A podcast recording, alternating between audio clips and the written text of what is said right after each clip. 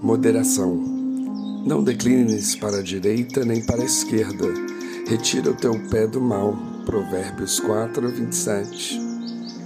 Se o verso não tivesse sido escrito há séculos, bem poderia parecer alguém desavisado e inoportuno e procurar dar a ele conotação política, esquerda, direita, ideais extremos. Porém, o exemplo e a comparação nos servem bem o Senhor, inspirando o rei Salomão, o fez escrever tal provérbio cujo intento é nos dizer que o melhor a fazer é nos afastarmos dos extremos, de qualquer tipo de extremo, de posições radicais, de pensamentos absolutistas, de certezas convictas, de conceitos fechados e preconceitos.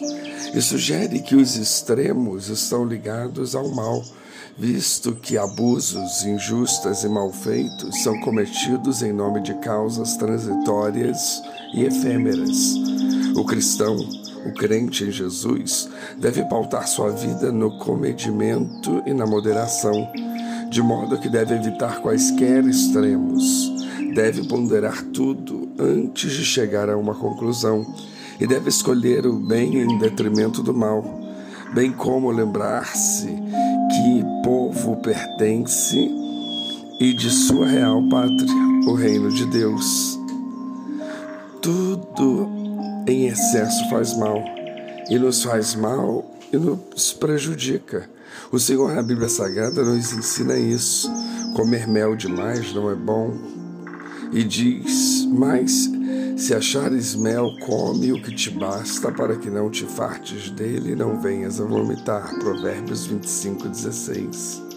Agur, outro homem inspirado por Deus, pediu ao Senhor que afastasse dele a vaidade e a palavra mentirosa, e que não lhe desse nem a riqueza nem a pobreza, mas só o pão que lhe fosse necessário, pois que ele temia negar a Deus na fartura, ou que na pobreza porventura viesse a furtar, profanando assim o nome de Deus. Não é errado, no entanto, ser rico e ter poder, mas o rico e poderoso precisa ter muita atenção, talvez redobrada, multiplicada em relação aos seus atos e condutas, para não se tornar soberbo e arrogante e assim ofender a Deus.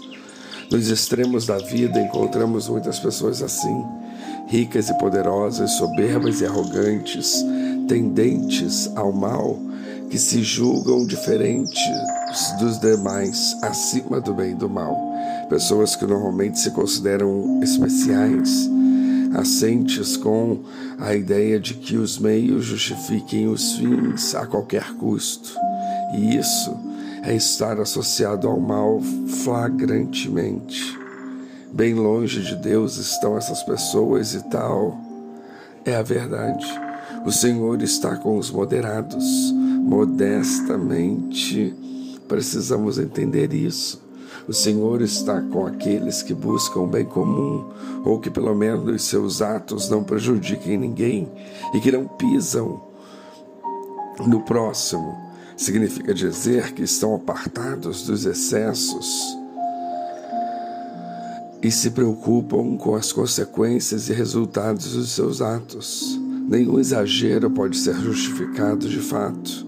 Paulo, o apóstolo, também pregava sobre a sobriedade. Disse ele a Timóteo em uma de suas cartas: Tu, porém, se é sóbrio em tudo, sofres aflições, faz a obra de um evangelista, cumpre o teu ministério. 2 Timóteo 4, 5.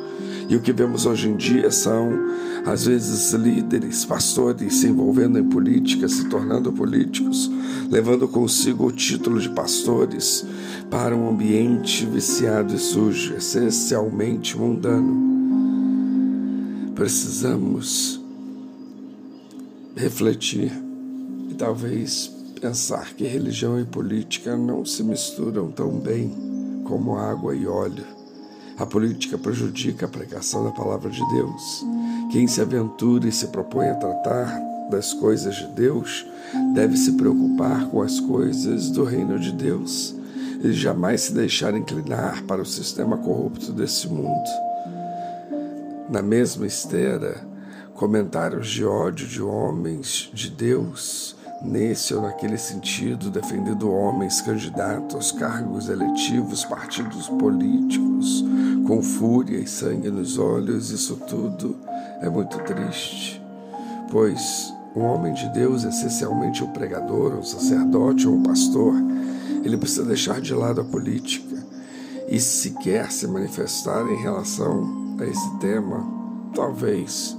Porque no momento em que ele expressa a sua posição política, muitas pessoas se afastam, não dele, mas de Jesus e da fé. Pior ainda, quando lançam comentários públicos nos púlpitos, por literatura, nas redes sociais e afins.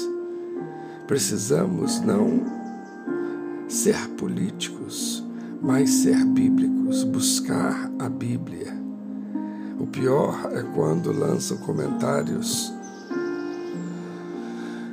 públicos que estimulam os outros a fazerem coisas erradas, a pensarem errados, a levarem pessoas a pensarem mal de Deus. Não podemos fazer isso em nome de Jesus. O cristão sabe bem que a última palavra é sempre do Senhor, e essa é a nossa consolação e esperança, é isso que nos move, é um dos pilares da nossa fé a soberania de Deus. Então sejamos nós, crentes em Jesus, moderados. Melhor, seja a vossa moderação conhecida de todos os homens. Perto está o Senhor, Filipenses 4, 5. Lindo e excelente conselho.